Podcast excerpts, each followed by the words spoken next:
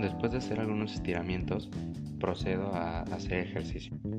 Al momento de hacer ejercicio me enfoco en determinados objetivos que son el aumento de masa muscular y la definición de esto. Hay otros objetivos además de estos como la fuerza, flexibilidad o bajar de peso en los cuales requieres un diferente estrés metabólico para conseguirlo.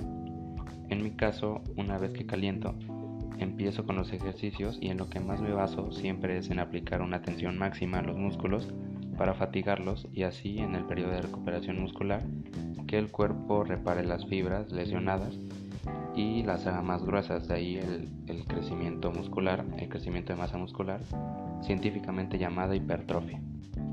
Por otro lado, también me enfoco en hacer repeticiones muy rápidas para eh, lograr el cardio. Lo que logro haciendo esto es quemar la mayor cantidad de grasa posible en el cuerpo para que así el músculo se tonifique más y por ende lograr definición, y volumen muscular al mismo tiempo. Básicamente en esto me enfoco yo, pero de todas formas el hacer ejercicio en general trae beneficios según la ciencia, como reducir la prevalencia de osteoporosis, osteoporosis, reduce la glucosa en la sangre, ayuda a prevenir enfermedades vasculares y bueno pues estos son solo algunos de los millones de beneficios que tiene el hacer ejercicio. Después de hacer ejercicio obviamente me hidrato con agua y me baño. Al final del baño siempre trato de enjuagarme con agua fría para así aliviar las tensiones y relajar a los músculos. Obviamente después de lavar mi cuerpo y así prevenir la propagación de microorganismos y patógenos, además de prevenir el mal olor. Por lo regular siempre como algo de fruta que me proporcione vitaminas, minerales, fibra, proteína, ya que sin una buena alimentación los estímulos del ejercicio no sirven de nada. Todo lo que no sea pues proteína, minerales, cosas buenas para tu cuerpo, vaya, es desechado por el cuerpo en forma de las heces fecales.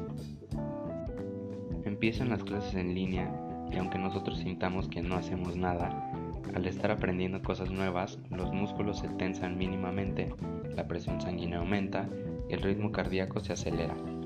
Ya, o sea, aunque, no pensemos que no hacemos nada, en realidad el cuerpo está haciendo de todo. Durante las clases también nos estiramos para que el cerebro se oxigene y así prevenir el, el entumecimiento y también poder pensar mejor hablando como muy en general. Después llega el receso y sigo con el desayuno. Como ya mencioné antes, siempre procuro comer cosas, eh, alimentos saludables, para que vaya de la mano con el ejercicio y así obtener unos resultados satisfactorios. Igual que con el ejercicio, la, alimentación sana trae beneficios como eh, el refuerzo del sistema inmune, mejora del estado de ánimo, ya que se liberan endorfinas y serotonina, eh, reduce el estrés, entre otras cosas. Algo que se me olvida comentar es de que a lo largo del día suelo lavarme las manos unas 10 veces para prevenir y eliminar eh, pues microbios o cualquier otro tipo de bacteria que causa enfermedades e infecciones y más ahora que estamos con el tema del coronavirus. Para concluir, la tercera comida del día también ayuda a conciliar el sueño, por lo que es muy importante para lograr descansar eficientemente. También es necesario no cenar muy tarde ya que lo recomendable es que transcurran dos horas entre la hora de la cena y la hora de irse a dormir para que el cuerpo haga una buena digestión y así que no interfiera en nuestro descanso y consigamos un sueño reparador. En conclusión, nuestro día a día está lleno de biología, ya que, eh, bueno, pues por ejemplo, ningún ser humano se salva de, de la biología ya que eh, cualquier mínima acción que nosotros tengamos siempre va a estar relacionado a algo con la biología.